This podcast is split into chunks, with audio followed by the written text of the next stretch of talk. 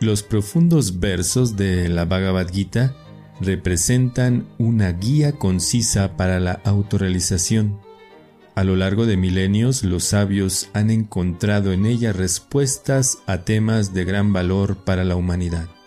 Bienvenidos, bienvenidas a Bhagavad Gita para principiantes. Mi nombre es Vanamali y estaré acompañándolos en la lectura de este maravilloso libro.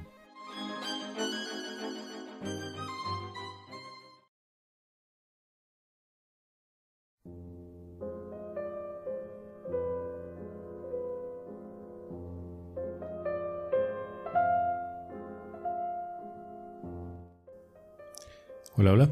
Bienvenidos, bienvenidas a Bhagavad Gita para principiantes. Hoy estamos leyendo el texto número 11 del capítulo 4 de la Bhagavad Gita tal como es.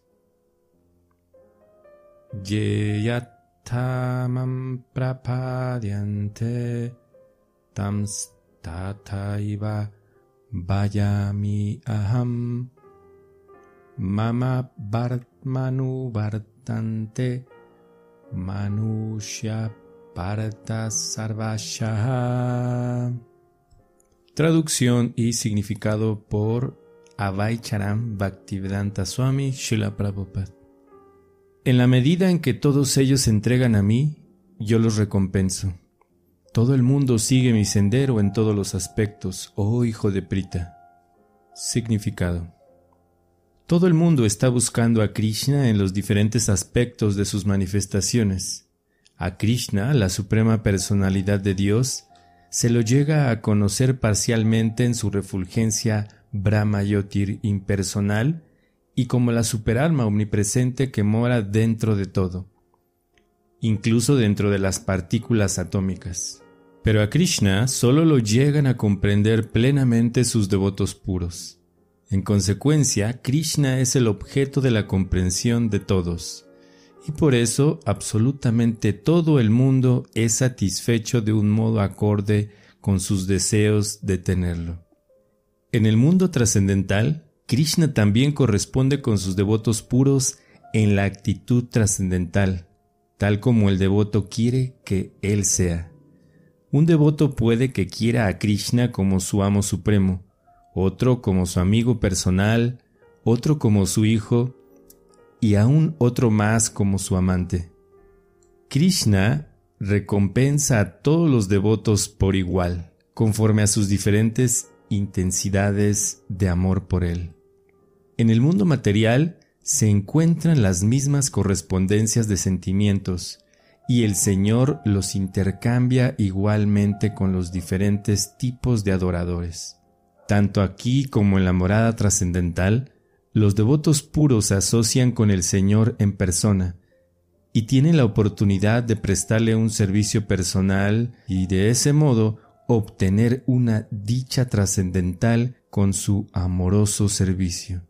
En lo que respecta a los que son impersonalistas y que quieren suicidarse espiritualmente aniquilando la existencia individual de la entidad viviente, Krishna también los ayuda, absorbiéndolos en su refulgencia. Esos impersonalistas no acceden a aceptar a la eterna y bienaventurada personalidad de Dios. En consecuencia, no pueden saborear la bienaventuranza trascendental del servicio personal del Señor, habiéndose extinguido su individualidad. Algunos de ellos, que ni siquiera están situados firmemente en la existencia impersonal, regresan a este campo material a exhibir sus deseos latentes de realizar actividades. A ellos no se los admite en los planetas espirituales, sino que se les da de nuevo una oportunidad de actuar en los planetas materiales. A aquellos que son trabajadores fruitivos, el Señor en su carácter de Yageshwara les otorga los resultados que anhelan de sus deberes prescritos y a aquellos que son yogis en busca de poderes místicos se les otorgan dichos poderes. En otras palabras, todo el mundo depende únicamente de su misericordia para lograr el éxito, y todas las clases de procesos espirituales no son más que diferentes grados de éxito en el mismo sendero. Por lo tanto, a menos que uno llegue a la máxima perfección del estado de conciencia de Krishna, todos los intentos permanecen imperfectos, tal como se afirma en el Srimad Bhagavatam, canto número 2, capítulo 3, texto 10. Akama sarvakamobha mokshakama udaradihi tibrena bhakti yogena yayetta purusham param. Ya sea que uno no tenga deseos, la condición de los devotos, o que se desee toda clase de resultados fruitivos, o que se halle tras la liberación, uno debe tratar con todas sus fuerzas de adorar a la suprema personalidad de Dios para lograr la perfección completa, que culmina en el estado de conciencia de Krishna. El texto de hoy dice, En la medida en que todos ellos se entregan a mí, yo los recompenso. Todo el mundo sigue mi sendero en todos los aspectos, oh hijo de Prita. Y Shila Prabhupada en su significado está tocando algunos puntos muy interesantes en el cual eh, nos pone en un contexto de lo que está explicando Krishna, de cuáles son esos eh, senderos. En general hay una inmensidad de senderos que podemos observar, reconocer, conocer. Eh, actualmente, pero están categorizados en tres aspectos de la manera en que se relacionan con Dios. Ya habíamos mencionado esto también en audios anteriores. El primero es el aspecto impersonal, eh, la refulgencia de Dios, el Brahmayotir, en el cual uno simplemente tiene una lejanía bastante importante con Dios, y solo lo toma en cuenta como algo que nos eh, está eh, manteniendo, de cierta manera, está manteniendo todo, está sosteniendo todo. Y uno no le da un nombre, no, no tiene una relación cercana, básicamente, o si la tiene, la tiene de manera impersonal también, es decir, sin, sin evocar una individualidad específicamente para esta persona, para el Ser Supremo. Y también se habla acerca de la superalma, es decir, el, alma que está en cada uno de los cuerpos, aparte del alma individual, es decir, de nosotros, existe una superalma y eso está en todo en todo, está en todo, por eso es la, la, manera en que Dios se conecta con todos los seres. Incluso se menciona que está en las partículas atómicas, en todos estos lugares está.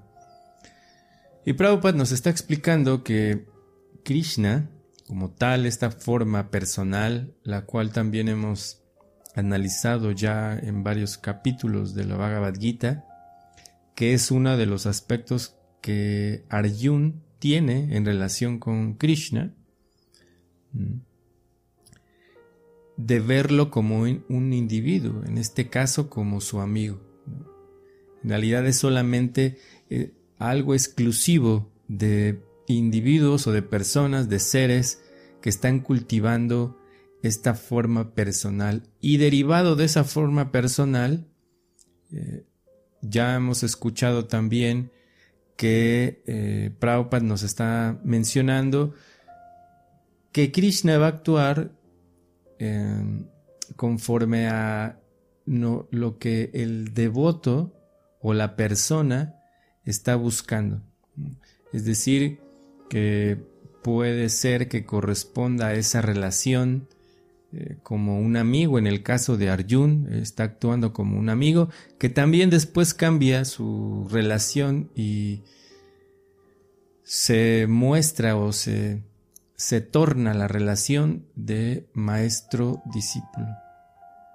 Y así de diferentes formas, como como su hijo también, otros como el amante. Este tipo de relaciones simplemente son un tipo de recompensa que da Dios a la divinidad simplemente por reciprocidad eh, de acuerdo a la intensidad del amor que esta persona tiene. Así que, pero por otro lado, también hay que tener en cuenta que esto no es algo sencillo de obtener, sí en un sentido que es algo natural en nosotros, pero estamos condicionados a este cuerpo. Este cuerpo no nos permite tener esa plenitud como seres espirituales. Entonces lo que tenemos que hacer es trabajar para poder hacer que este cuerpo, esta conciencia, se torne en el ámbito espiritual y para eso requerimos toda una construcción o como hoy eh, está muy muy eh, en el día esta eh, palabra de reconstruir o de construir primero esta esta visión que tenemos de nosotros mismos solo como seres materiales, es decir, como cuerpos, y eso primeramente requiere entender que lo que estamos actuando hoy en este mundo material, eh, que es como un teatro, es algo temporal, es decir, después podemos tomar un cuerpo de, de, otra categoría de ser humano, también de animales, de plantas, así que el primer objetivo que busca la vaga si recordamos, eh, tomando en cuenta el capítulo 2, es eso, recordar que somos seres espirituales. Y al mismo tiempo trabajar para eh, llevar este cuerpo a una plataforma de bondad, es decir, tener una alimentación eh, fuera de los ámbitos de la violencia, también nuestros pensamientos deben de estar fuera de eso. Eh, es decir, todo lo que nosotros hacemos debe de estar influenciado en el plano de la bondad, la manera que comemos, que escuchamos, lo que vemos, con quién nos relacionamos. Esa es la primera fase, podría decirse. Y cuando estemos en, ese, en esa plataforma, entonces, aunado a lo que ya hemos construido o reconstruido o renovado en nuestro estado de conciencia, podemos eh, al mismo tiempo llevar una disciplina espiritual, es decir, un proceso de retomar esta relación en un estado más de pureza, porque ahora mismo, como mencionamos, no es tan fácil, porque puede ser que nos eh, estén influenciando todo lo que nosotros tenemos ahora, es decir, que, que tal vez de un modo sentimental nos relacionemos y pensemos que estamos eh, teniendo un tipo de relación con Dios, claro, todos la tenemos de manera inherente, pero como menciono, esto no nos permite este cuerpo, estos ojos, y recordamos eh, que en realidad eh, en algún momento los que ya leyeron la Bhagavad Gita y vamos a tomar unos textos de, de un capítulo que viene después, Krishna le da a Arjun ojos para poder verlo. Así que ese es un punto muy importante en el que nosotros debemos sí trabajar todo esto, pero también la oración. Esta relación con Dios eh, empieza desde que estás pensando en él, así como ya he repetido muchas ocasiones. Todas las relaciones empiezan con eso, en, en pensar en esa persona, en escuchar de esa persona y hablar de esa persona. Por lo tanto, en todos los procesos espirituales se tiene este, esta forma de comunicarse con Dios, que es la oración, los rezos, los mantras que invocan o evocan a, la persona eh, divina a través de sus nombres o a través de sus cualidades también. Y de esta manera vamos a ir teniendo esa relación. Si vamos a ir conociendo más o estamos estudiando la Bhagavad Gita u otros libros que nos hablan acerca de estos aspectos de Dios, ¿no? Muchos de nosotros tal vez no sabíamos que existía esta forma de, estas formas de, de, percibir a Dios, desde el aspecto impersonal, eh, como Brahmayotir, de entender lo que está en el corazón de todos y que también está incluso dentro del átomo, como Paramatma o la superalma, y esta forma eh, personal de Dios completamente, y que de esa forma personal se derivan todos este tipo de relaciones. Lo mismo que tenemos aquí. A nosotros nos toca actuar de, esas diferentes maneras. También está ese ejemplo. Con unos actuamos como, como padre, otros como hijo, otros como, como esposo o esposa, otros simplemente como amigo, otras personas que solamente buscan una, eh, tener una relación eh, oficial, digamos, como eh, empleado, dueño, y así, encargado de un lugar, todo, todo, este tipo de relaciones un poquito más lejanas. O hay personas en las cuales, pues, como decimos nosotros, les da igual estar o no estar, pero simplemente lo observamos. Y ese tipo de relaciones, pero se van fomentando de acuerdo también a lo que, al sentimiento o a la, eh, al tipo de, de aspecto de cómo estamos relacionándonos con Dios. Pero para llegar a eso tenemos que, que seguir un proceso y de hecho por, e, eso eh, Krishna menciona específicamente, dice, todo el mundo sigue mi sendero en todos los aspectos. Así que cualquier eh, proceso que nosotros estemos siguiendo está involucrado estos tres aspectos y se derivan en muchísimas eh, religiones o procesos espirituales, pero se engloba en, este, en estos tres tipos de relaciones. Hacemos un análisis, eh, podemos categorizar, digamos, de, manera eh, analítica cada proceso, vamos a encontrar que está dentro de esas tres categorías. Así que nosotros también debemos de observar qué tipo de relación o qué tipo de de, sí, de relación nos está empujando el proceso que estamos siguiendo y así canalizar, digamos, un objetivo o tal vez eh, nosotros podemos eh, buscar un objetivo superior al que estamos siguiendo hoy. No quiero decir que, que abandonemos, abandonemos nuestro proceso espiritual, lo que trato de decir es que planteemos un objetivo también en la vida espiritual que queremos una relación con Dios que es muy lejana, que simplemente eh, saber que Dios está ahí y que nos está proveyendo de cosas, pues muchas veces ese tipo de relaciones no es muy productiva. Cuando nos relacionamos de esa manera con una persona es algo que no tiene mucha productividad en nuestro día a día, o tal vez queremos simplemente entender que Dios nos está guiando en el corazón, ¿no? desde el corazón, eh, está observando las cosas que hacemos, no para juzgar, simplemente para tratar de alguna manera en algún momento empujarnos, o queremos una relación cercana, es decir, entender que esa persona, la divinidad, así como yo, tiene una individualidad, tiene gustos, tiene una manera particular de relacionarse conmigo, entonces voy por esa parte.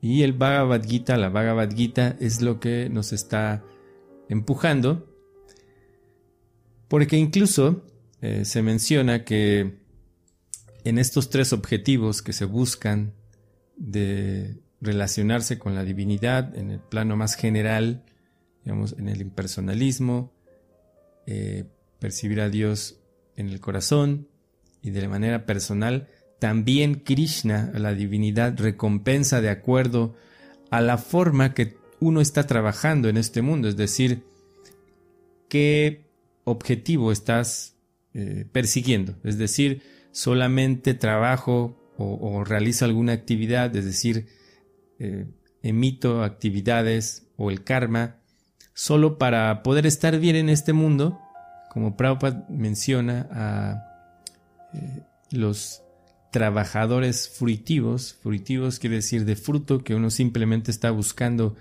el fruto de su trabajo y también Krishna da eso, Si uno simplemente quiere eso y no está ahora mismo buscando, es lo mismo cuando una persona tal vez busca una relación con nosotros, pero nosotros no tomamos ni en cuenta, pues la persona simplemente eh, dice, ok, si en este momento no quieres esto para nosotros, porque en realidad no es una cosa de una sola persona, también la relación espiritual es cosa de dos, es cosa de, de la divinidad que siempre está ahí presente, siempre está esperando a que nos reconectemos en nuestra relación, pero también depende de nosotros, porque si no, no sería amor, sería una manera obligada de empujarte a, quererme, y eso es algo que incluso está en el plano ilógico, ¿no? hasta es una enfermedad el hecho de obligar a alguien a, a que te ame, ¿no? A tener un tipo de relación. Así que Dios también lo quiere decir, ok, si,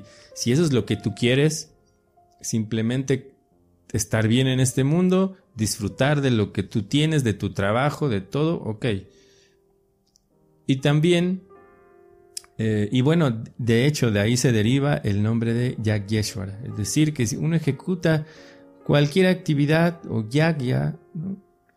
Eh, Ishwara, Ishwara es el, el, nombre también que se le da a Krishna, la divinidad, es decir, que es el dueño, el señor de todos los sacrificios, ¿no? Y todos estamos haciendo sacrificios. Nos levantamos temprano para ir al trabajo, para la escuela, todos esos sacrificios, eso es yagya también en un sentido. Ishwara, que es, entonces Yagyeshwara, quiere decir que Krishna en realidad es el, el objetivo principal de todos esos trabajos, de todas esas actividades, es el, el que otorga el resultado. Y al final, en un sentido ya más avanzado, podemos eh, canalizar lo que nosotros hacemos como una conexión con Dios. Y también las personas que simplemente están buscando esa conexión con Dios eh, a través de, de llevar eh, objetivos de desarrollar poderes místicos, eso existe, a través del yoga y de diferentes actividades. La gente también lo quiere y Krishna lo da. Eso no quiere decir, eh, aguas, porque eso no quiere decir que esas personas tengan un avance espiritual superior, porque así como otras personas están buscando un auto, digamos, o una casa, o, quieren desarrollar una eh, actividad específica en el deporte o, en las artes. De la misma manera, estos poderes místicos son eso, un, un, una cualidad material. Los poderes yógicos o místicos son solo materiales. Son solo materiales así como alguien tiene la habilidad de cantar, pues alguien tiene la habilidad de manejar la mente de otros, de saber pasado, presente y futuro, de saber, de poder conectar de alguna manera diferentes personas. Eso no es espiritual, es místico, pero no es espiritual. Eso debemos de poner mucha atención porque hay muchas personas que tienen estas habilidades y no quiere decir que de manera eh, inherente, por tener esto, tienen eh, avance espiritual. Claro, habrá algunos que lo tengan, pero no todo el mundo. ¿no? Así como alguien corre 100 metros en 10 segundos, por decir alguna cosa, eh, no quiere decir que sea muy espiritual. Tal vez habrá uno o dos que tengan esa inquietud por la espiritualidad, o habrá personas que sí realmente son bien espirituales, y de la misma manera, pues alguien que tenga esos poderes místicos eh, o, habilidades no quiere decir que, está eh, simplemente como tal, con un avance espiritual. Espiritualidad es otra cosa. Así que Krishna también eh, da esos poderes. Tampoco se menosprecia esas cosas, porque si la persona tiene esos poderes, al mismo tiempo, igual que, que la persona, si tiene cierta habilidad o ciertos eh, objetos en este mundo, es decir, que tal vez tiene muchos millones, tiene casas, tiene, no sé, tantas cosas, o hay una persona que puede correr lo que mencionamos hace un rato, o saltar metros o lo que sea, si lo enfoca eh, eso en una manera de cómo conectarse con Dios, ya es otra cosa. Pero todas las cosas de este mundo, mientras no se conecten con algo divino, simplemente están en la misma categoría que cualquier cosa. Lo que diferencia de un objeto espiritual de uno material es la manera en que se usa. Como lo que estamos haciendo acá es un ejemplo, ya hemos mencionado también, por el simple hecho de estar usando, tenemos un micrófono, tenemos una computadora, estamos usando una plataforma, todo este espacio también virtual se está convirtiendo en algo espiritual porque se le está dando ese eh, objetivo. Y ni aunque, y, no quiere decir que yo sea muy espiritual, lo que quiere decir es que estamos hablando de algo espiritual que es la Bhagavad Gita. Krishna está hablando la Bhagavad Gita que es el, núcleo de la espiritualidad, el núcleo de todo.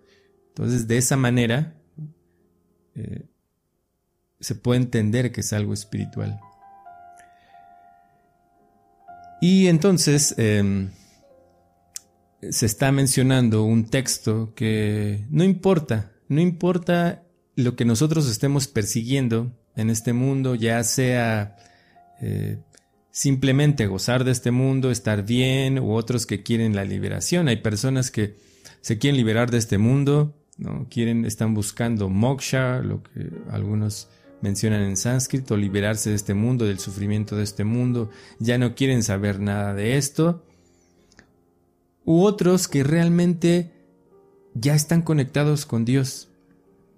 Entonces, para que todo eso funcione y para que esté en la en el estado más óptimo de todo, como lo que mencionamos anteriormente, hay que buscar ese estado de conciencia de Krishna. Conciencia de Krishna significa conciencia espiritual. Esa es el, la culminación, o ese debe de ser la culminación de todos los objetivos que estamos buscando, ya sea en las categorías que mencionamos anteriormente.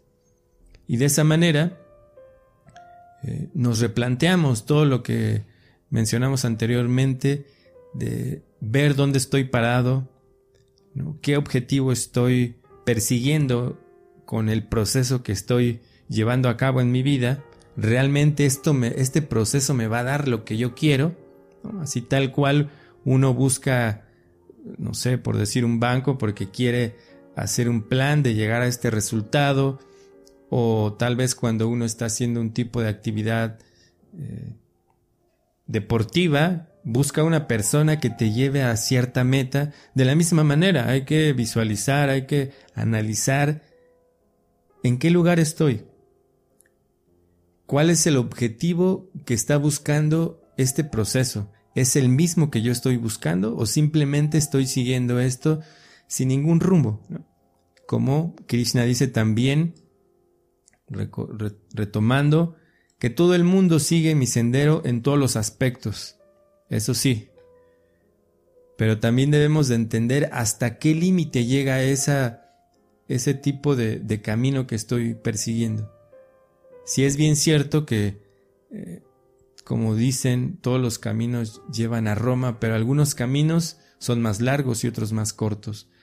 Otros caminos tienen un objetivo trazado, tienen metas, em, así que debemos de analizar muy bien con toda la información que tenemos hoy, muy importante que Prabhupada nos estuvo revelando, que es, es muy, muy, muy importante hacer este análisis. Estamos en un capítulo muy importante, de hecho, va a empezar también a hablar eh, Krishna del, de cómo nosotros vamos a, conectarnos con este conocimiento. Si estamos buscando, es decir, si ya analizamos eh, qué proceso tengo, qué objetivo estoy buscando, ahora necesitamos un coach, necesitamos una persona, bueno, no sé si ah, esa palabra se usa hoy, necesitamos un maestro, un guía, un coach, un alguien ¿no? que, que nos ayude a entender en el ámbito espiritual en el ámbito espiritual. Y de nuevo retomando esa parte de que eh, entender qué significa espiritualidad, qué es misticismo, eh, necesitamos trazar realmente nuestra meta y buscar a esa persona. Y gradualmente en los otros textos Krishna nos va a hablar de la manera de relacionarnos con esa persona que nos va a llevar en el sendero eh, para relacionarnos de nuevo con la divinidad.